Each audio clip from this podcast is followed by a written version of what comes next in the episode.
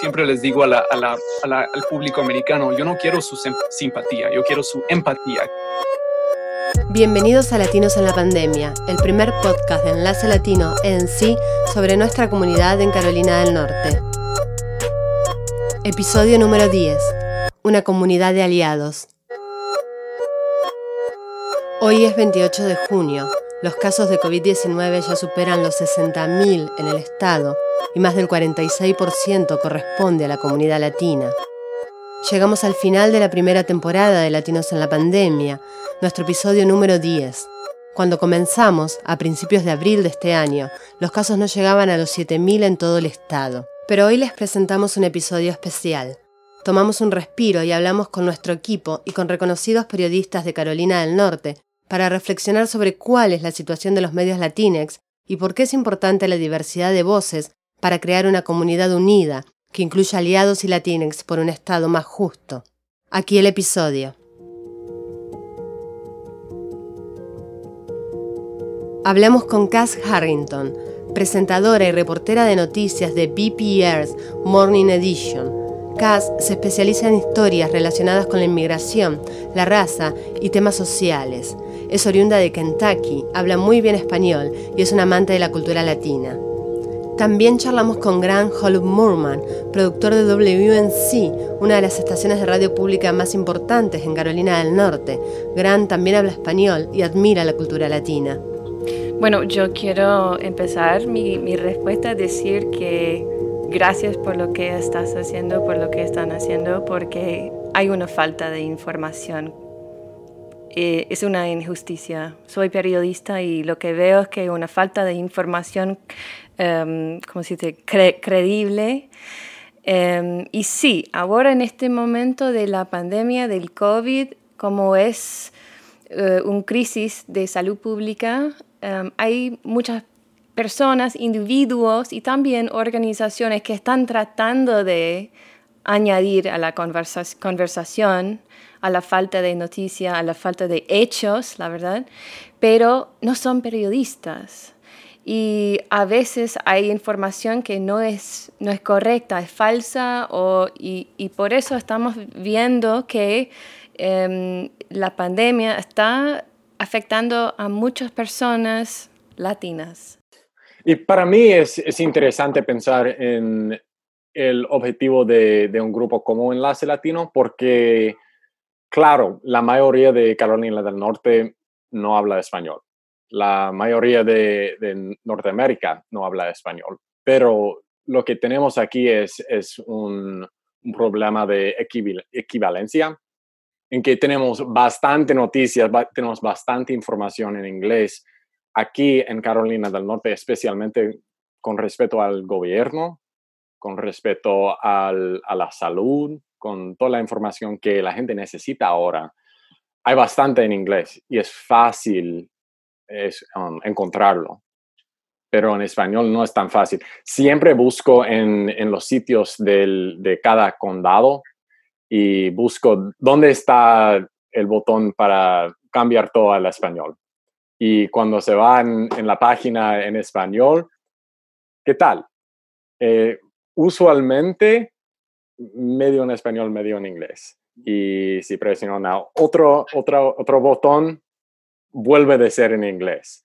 Entonces, tenemos un problema aquí y Enlace Latino y, otros, otras estaciones ofrecen algo diferente y, ofrecen la oportunidad de, de, sentir cómodo en, en, su propio idioma. Tanto Cas como Gran destacan las diferencias y las injusticias que sufre la comunidad latina y el gran problema de racismo que existe en el sur norteamericano. Ahora tenemos los, números, los hechos que vienen todos los días de los departamentos de salud. Ahora hay más conocimiento público, pero lo que me cuesta como periodista es que los números no nos muestran como quién son estas personas, dónde están trabajando y, en cuál zona, cuál barrio, porque en general creo que esto va a aumentar este perjuicio entre los latinos. Como estamos en el sur, el racismo es un problema monumental con instituciones, em, y bueno, Eh, lo que estoy tratando de decir es que sí, necesitamos más información. Tenemos que compartir más historias para aumentar el conocimiento de, esta región y por eso también te agradezco mucho porque lo que están haciendo. Eh, hay una historia en este país de periodismo para grupos étnicos, para como todavía tenemos noticias especialmente hecha y para los afroamericanos. Sigue hasta este día, pero viene de, de, una opresión en que las noticias oficiales, las noticias que tenían los recursos, estaban blancas y, todavía siguen así. WUNC, la, mayoría de, las estaciones públicas son así. Sirven a la pública blanca, la pública gringa de este país. Y intentamos hacer algo diferente, pero sigue. Entonces, mientras está así, mientras tenemos los recursos que son aislados para cierta porción de la población, necesitamos eh, noticias étnicas, necesitamos noticias en otros idiomas. Pero es difícil porque estamos cambiando como todo el tren. Tenemos como 200 años de, de, opresión en este país y cambiar todo en 50 años, en, en, muchos casos como 10 años, 2 años, es como pensar en estas cosas realmente, pensar e intentar cambiar. Usualmente solo tiene como 10 años de intentar. No va a cambiar. Entonces, hasta hasta que podemos cambiar, debemos seguir intentando, pero debemos eh, distribuir los recursos a, las estaciones como Enlace Latino en sí y, otras estaciones que están sirviendo para que no, no perdemos una parte de, como yo tengo bastantes vecinos que, que no hablan inglés y yo quiero que ellos saben sobre, sobre el coronavirus. Yo creo que ellos como están, están conscientes del gobierno, porque estamos en este país juntos, no importa qué tal sus papeles. Entonces yo creo que hasta que tenemos estaciones y papeles que, y, libros que, que, pueden representar y, pueden alcanzar a, a, todas partes de la población, necesitamos eh, otras opciones, digo. Mientras la comunidad latinex es desproporcionadamente afectada por el coronavirus, estos dos periodistas estadounidenses de la radio pública afirman que cada paso, por pequeño que sea, cuenta y apoyan a los medios latinos. Estoy pensando mucho en, ese futuro, algo ideal que va a pasar, como en las últimas semanas hemos visto manifestaciones en las calles sobre el racismo, sobre estas instituciones, donde estamos ahora en el sur de los Estados Unidos. Um, va, va a ser muy difícil, pero es un cambio cultural que ojalá vaya a pasar. Y, empieza con conversaciones como esto. En Latinos en la Pandemia somos un equipo multiétnico y multicultural. Paola Jaramillo, cofundadora de Enlace Latino y editora del podcast, es colombiana, pero vive hace muchísimos años en Raleigh. David Miller, productor, editor de audio y musicalizador, es un escritor y documentalista norteamericano que vive en Asheville. Rulo Ramos, colaborador de producción, es fotógrafo, mexicano. Paula Joglar, diseñadora, es argentina y vive en Buenos Aires.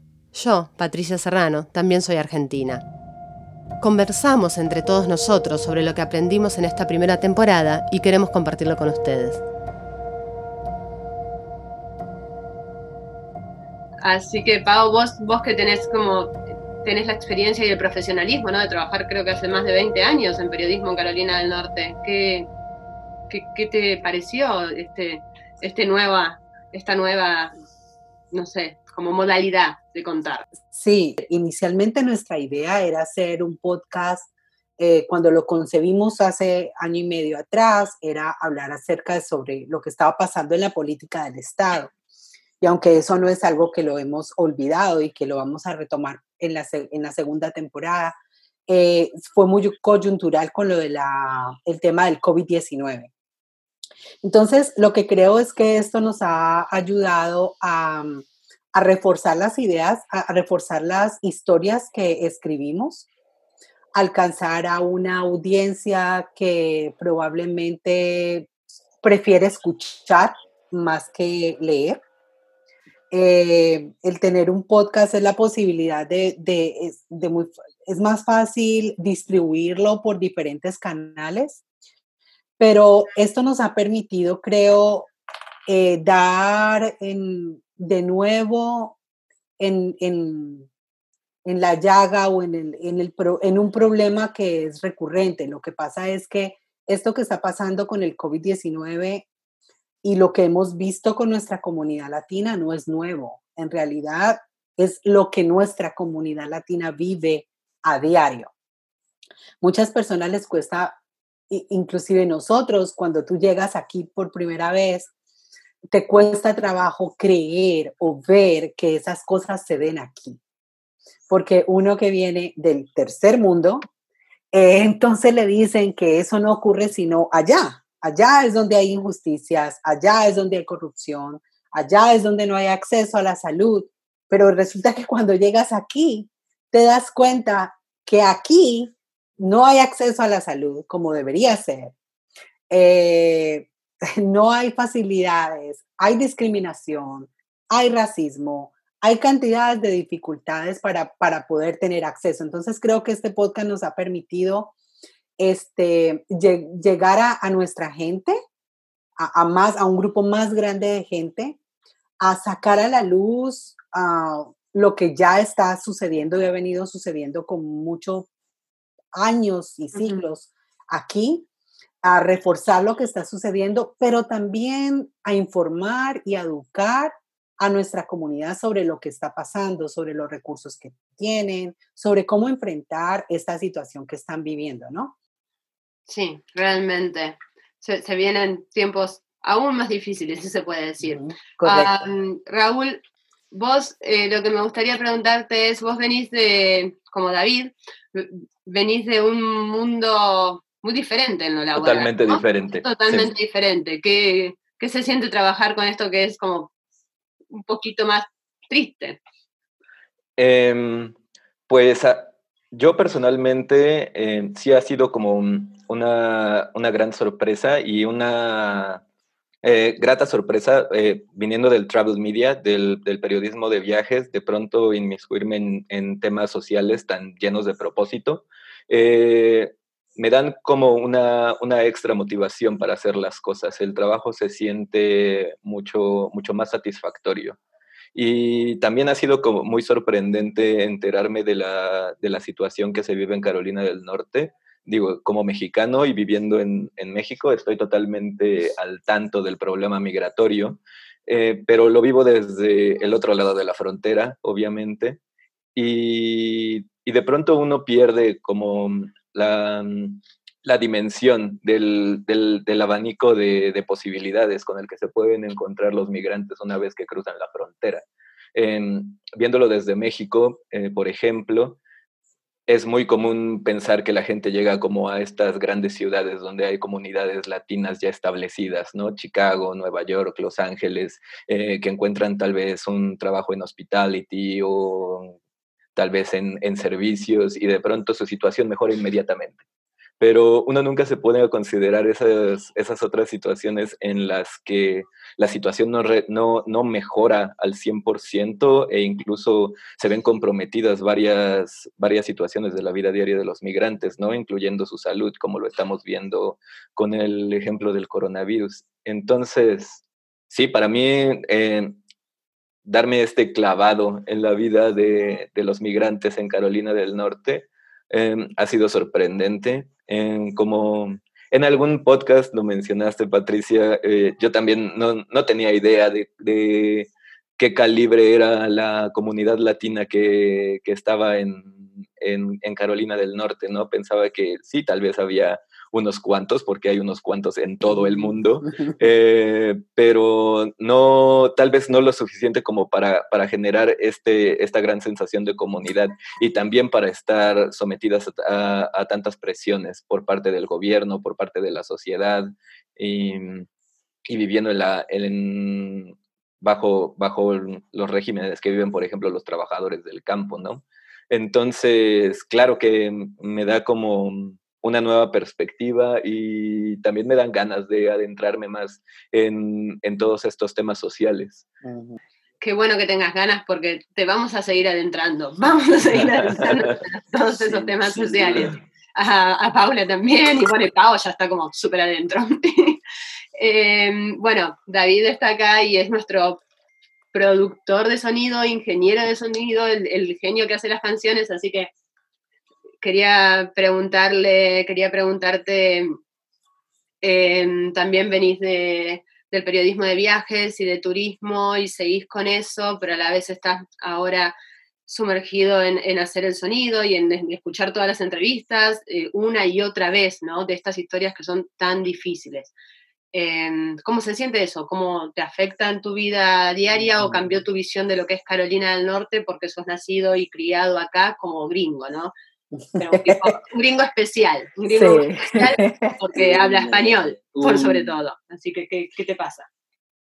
Bueno, ha sido un honor eh, trabajar en esto. Eh, me considero como un aliado a la comunidad latina, eh, alguien que creció acá bajo de, esa cultura de clase media, ¿no? Pero con muchos amigos y familiares latinas. Eh, sobre la pregunta de, de, qué es como mi impresión de escuchar las voces de las historias, porque en mi trabajo estoy, supongo, ah, tanto como vos, escuchando con mucha concentración a cada palabra, a, qué dicen, a, cuando hacen una pausa. Eh, todo eso hay que considerar cuando estás editando audio, así que te llega a un nivel muy profundo lo que dicen la gente, porque a veces estás escuchando otra vez y otra vez. Eh, para mí, el impacto más grande que tengo de esa primera temporada es la fuerza de la comunidad latina y los distintos individuos que están eh, enfrentando una situación de mucha injusticia, ¿no? Eh, pero siguen como de pie, y ayudando entre, ellos eh, y su comunidad es muy inspirador y lo veo como, eh, como dijo Rulo, eh, me inspira a mí como meterme más y, tratar de ofrecer más de lo que yo puedo hacer desde mi privilegio, desde mi punto de vista.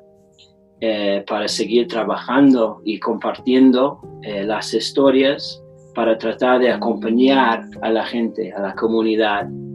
Y bueno, había varios momentos ah, durante la temporada cuando escuchamos eh, gente que decía como que, por un lado, qué injusticia y por otro lado, como que como qué agradecimiento debe tener sus familiares y, su gente para tener a ellos en su vida, ¿no? Porque son grandes personas. Eh, y bueno, yo creo mucho en la gente. Qué lindo eh, lo que decís y qué lindo lo que dijeron todos. Bueno, paramos esta conversación y la vamos a seguir en, un rato, pero antes queríamos celebrar la victoria reciente, la pequeña victoria de Daka con una canción. The Dreamer es un tema escrito por Joe Trub de Chea Palache, estuvo nominado a un Grammy y cuenta la vida de Moisés Serrano, quien también es un coescritor del tema un inmigrante indocumentado y activista de Carolina del Norte. Escuchemos la canción y después escuchemos también un poquito de la historia de Moisés y Joe.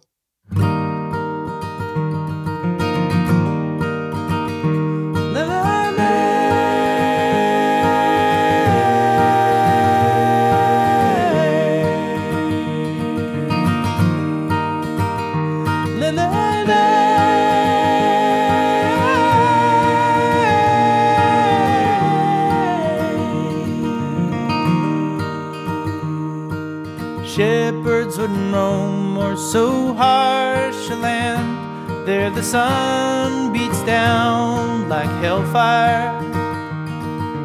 Bones mark a path clear across the sands, forlorn souls upon them walking. Ay, ay, ay, mi corazón, venga nuestra salvación.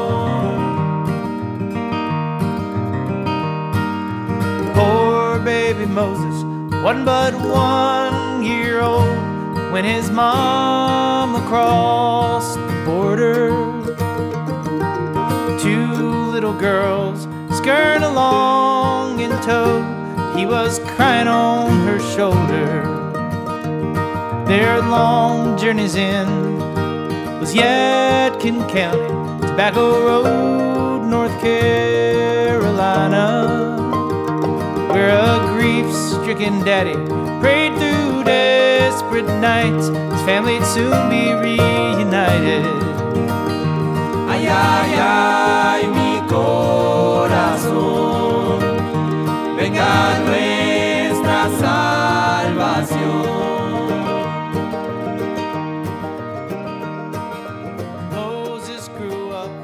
The Dreamer cuenta la historia de Moisés, que también es la historia de miles de inmigrantes indocumentados en Estados Unidos. Hablamos con Joe y con Moisés sobre qué impacto tiene el arte, tiene esta canción, en el movimiento de lucha por los derechos de los inmigrantes y por una reforma migratoria. No sé cuánto realmente eh, cambia la realidad de la situación. Sí ayuda, pero, o sea, hay como una explosión de prensa alrededor de algo, pero después se ve si hay cambio o no. Entonces, como hubo, hubo cierto grado de reconocimiento y eso nos hizo sentir como, bueno, por ahí hicimos algo, pero nunca se sabe hasta que, eh, bueno, hasta que haya una decisión como en la Corte Suprema. Por ahí ayudó, por ahí fue parte de un movimiento, Moisés, no sé cómo, cómo lo concibís vos, pero eh, vos que estás luchando desde hace muchos años, eh, uno, Sí, no estoy exactamente de acuerdo con Joe, ¿verdad? Pienso que la calidad de la canción y la calidad del video musical, ¿verdad? Que se, como dijo Joe, se formó un equipo voluntario fenomenal, quien, quien, se, quien se armó para hacer este video musical completamente gratis, ¿verdad? No cobraron nada. Entonces, uh, y la calidad de lo que producieron, ¿verdad? Fue fenomenal y desafortunadamente solamente 26 mil vistas es un, muy poco para algo que yo pienso que sí tiene una calidad extremadamente buena. Pero desafortunadamente esa es la realidad, ¿verdad? Yo siempre les digo a la, a la, al público americano, yo no quiero su simpatía, yo quiero su empatía, que es completamente y radicalmente diferente. Entonces, ¿cómo transformar una persona en una persona empática? Lo, pienso que vamos a tratar de seguirlo haciendo alrededor de los medios, ¿verdad? Pero, como dijo Joe, um, es un proceso muy lento y, yo y mi familia ya vamos para tres, tres décadas como indocumentados dentro de este país, ¿verdad? Hay personas que ya han pasado décadas de su vida en un estado de limbo migratorio porque no tienen un camino a la ciudadanía. Entonces, sí, da coraje, da, da enojo y nos, y nos tenemos que alegrar cuando hay pequeñas victorias, ¿verdad? Como, como la tuvimos con DACA, pero desafortunadamente otra vez lo que nosotros queremos es una reforma migratoria que les dé una ciudadanía a todas las 11, 12 millones de personas que están dentro del país.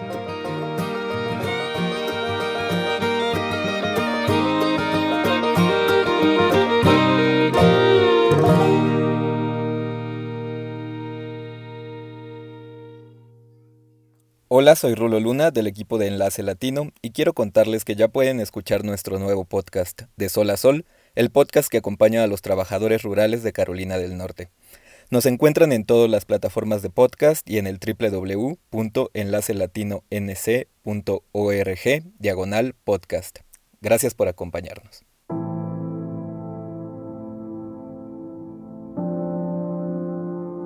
En el segundo bloque de la conversación del equipo de Latinos en la Pandemia. En la primera parte charlábamos sobre la importancia de contar con voces latinas, narrando las historias de nuestra comunidad. Ahora hablamos de los momentos más emotivos de nuestra primera temporada. Escuchemos. Bueno, mira, yo creo que de mi parte, a pesar de, de de las historias complicadas, todos eran inspiradores, porque el hecho de tener a una mamá con COVID-19, con toda su familia, de ver que no podía salir, que no tenía cómo ir a, comprar comida, que pasaba situaciones difíciles en su casa, que no tienen eh, apoyo de, la empresa, que no les pagan, pero aún así están ahí. Y aún así eh, no se echan para atrás, aún así no han empacado su maleta para irse, aún así se mantienen en pie. Entonces creo que todo ese tipo de cosas para mí son, son inspiradoras, ¿no? Porque es esa, esa valentía que tienen de no dejarse caer pese a las dificultades en que, en, que se viven, ¿no? Eh, me gustó mucho también eh, la parte de, cuando, cuando hablas, eh, por ejemplo, con, con, con, los abogados, con los doctores, con todo este tipo de personas que siempre de ver que hay recursos, hay cosas que existen para la gente. Lo que pasa es que tal vez no nos falta conocer un poco más, eh, nos falta poner un poco más de interés como latino para informarnos, de ver qué es lo que hay, de dejar ese temor de preguntar, de pedir ayuda si lo necesitamos y de ver una comunidad que se ha unido para ayudar a su propia comunidad. Entonces, cada una de las historias, a pesar de que el tema era un poco fuerte, para mí fue, fueron historias inspiradoras porque al final del día la gente siempre manifestó estarse allí, estar de pie, estar con optimismo hacia lo que venía. Nunca escuchamos a nadie decir, bueno, voy a empacar y me voy ahí, sino que la gente siempre estuvo optimista, siempre buscando la forma de salir adelante. Entonces, eh, todas esas, todos esos mensajes que aunque de pronto la gente no los diga, es lo que me, me, me, hizo sentir a mí, es lo que yo, yo sentí. Entonces, todo eso para mí fue bastante importante. Bueno, yo estoy de acuerdo con Paola. La verdad es que mm, atrás de los discursos de la gente que fueron entrevistando, se notaba la unión. La unión y mm, al manifestar su situación, eh, lo comunicaban como de forma positiva o, dan su testimonio tratando de ayudar, de, mostrar eso, pero no vencidos, sino con, fuerza y como, bueno, me está pasando esto, pero eh, no se dan, no es claro, no es eso que decía, no es que voy a volver, sino es que estoy acá y lo estoy manifestando para seguir de pie. Eso se, transmitía en todos los, en todos los testimonios. Sí, sí, realmente. Eso es notable, como la gente se, se, Bueno, como... Eso creo que no tiene que ver con ser latino, para mí tiene que ver con ser humano. ¿no? Como los humanos estamos acostumbrados, como la humanidad siempre tiene que seguir adelante, es como algo de nuestra especie, ¿no? Avanzar, moverte, migrar, eh, buscar mejores oportunidades para vos y para tu familia. Así que creo que lo que yo veo en todas las historias es la humanidad de las personas, intentando ser mejores, intentando ser mejores para, para sus hijos, para su gente. Sí, la solidaridad. Em, claro, em, bueno, si hago un, poco eco eh, de lo que ya dijeron Paola y Pau en el sentido de la solidaridad de la comunidad. Eh, y sobre todo, a mí, lo que me, me, encantó es esa gente que de pronto tal vez no tiene todas las herramientas a la mano, ni el conocimiento, ni la metodología, pero aún así se lanzan a formar una asociación o un grupo de tres, cuatro amigos que quieren hacer un cambio, ¿no? Y de pronto parece que se les viene el mundo encima, pero aún así siguen con, con, con los pies bien plantados y generando iniciativas. Recuerdo mucho esta entrevista de, una chica que quería poner a, disposición recursos de gente que había recibido eh, fondos del gobierno y que no quería y que no tenían necesariamente mm, la necesidad de ocuparlos y que había hecho una, pequeña base de datos para que pudieran intercambiar su dinero con gente que lo necesitara. Eh, de cierta forma, su esfuerzo es súper orgánico, es nada estructurado pero justamente ese tipo de iniciativas valen un montón la pena, ¿no? Es cuando la gente se sacrifica y tal vez dejas de lado muchas cosas, no, no saber exactamente em, cómo, cómo organizar una, una, transferencia de fondos a tal nivel, ni las consecuencias legales, ni tal vez el paso a paso de cómo hacerlo, pero no importa, porque al final de cuentas quieres ayudar a 10, 15, 20 familias y por eso vale la pena eh, hacer un gran espacio en tu vida y dedicarle un esfuerzo monumental a, echar a rodar estas iniciativas.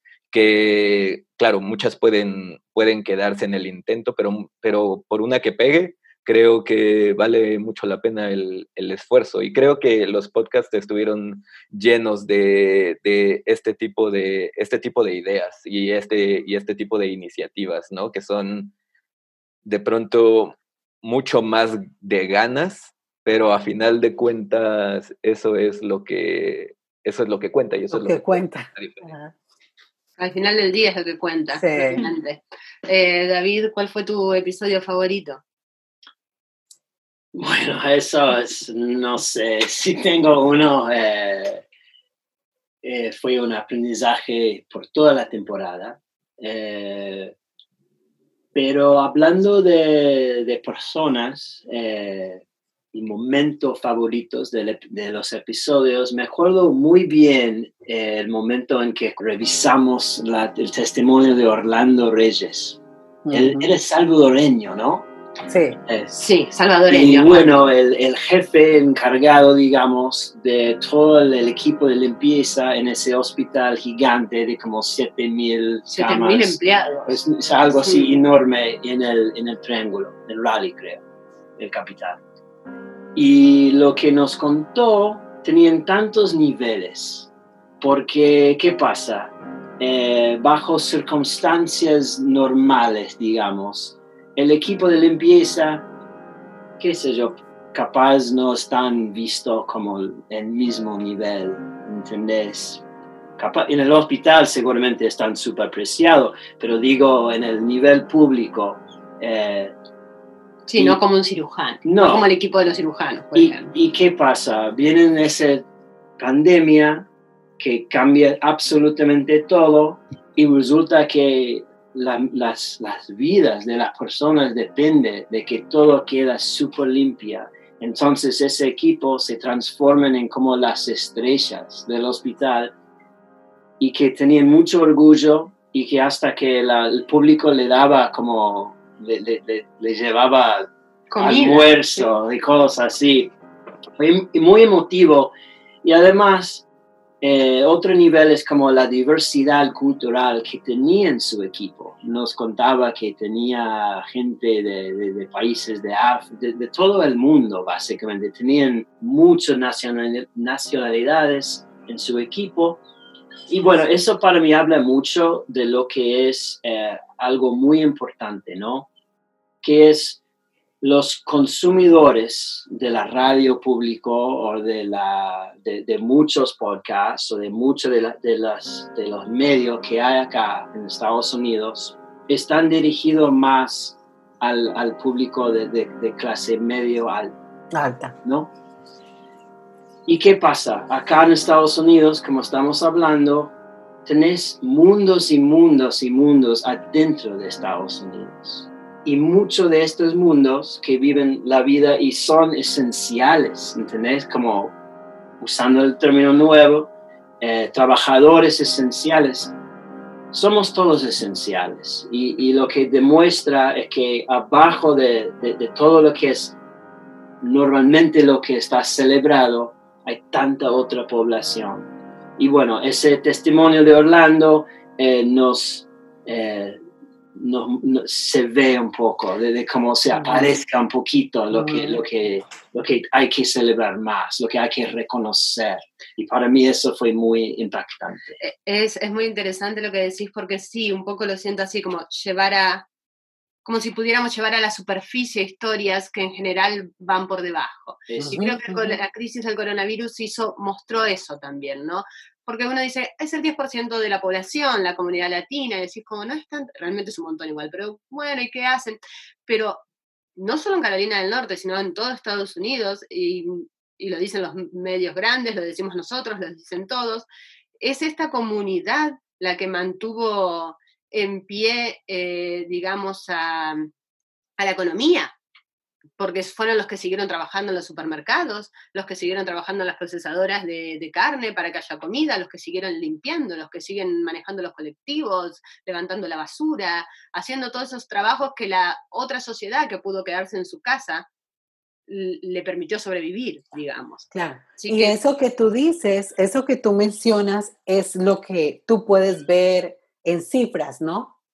Eh, ¿Por qué el mayor, ya casi el 50% de los casos que, donde se conoce la etnicidad son de latinos? Por eso, porque los latinos nunca pudieron dejar de trabajar. Los latinos no pueden darse, la mayoría de latinos no puede darse el lujo de teletrabajar o trabajar desde casa. ¿Cómo cortas el césped desde casa? ¿Cómo cultivas la tierra desde casa? ¿Cómo limpias las casas desde casa? Cómo limpia los hospitales desde casa, cómo produce la comida desde casa. Entonces, todo esto también ha servido un poco, como tú muy bien lo mencionabas, y David, para recordarnos de que esos trabajadores, de que son considerados que hacen trabajos de bajas habilidades, en verdad son muy, muy importantes porque fueron, son, fueron, son y van a seguir siendo los que sostengan y mantengan la economía del país en pie.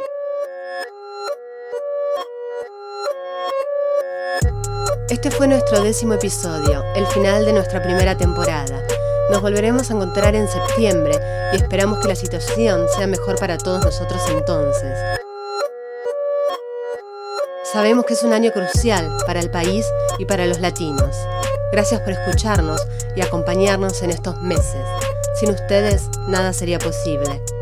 Los invitamos a seguir informándose en Enlace Latino en sí y a escuchar nuestro otro podcast, De Sol a Sol. Latinos en la Pandemia es producido por Patricia Serrano y David Miller. Raúl Ramos y Paula Joglar colaboran en la producción y difusión. Paola Jaramillo y Walter Gómez realizan la dirección general. Yo soy Patricia Serrano, hasta la segunda temporada.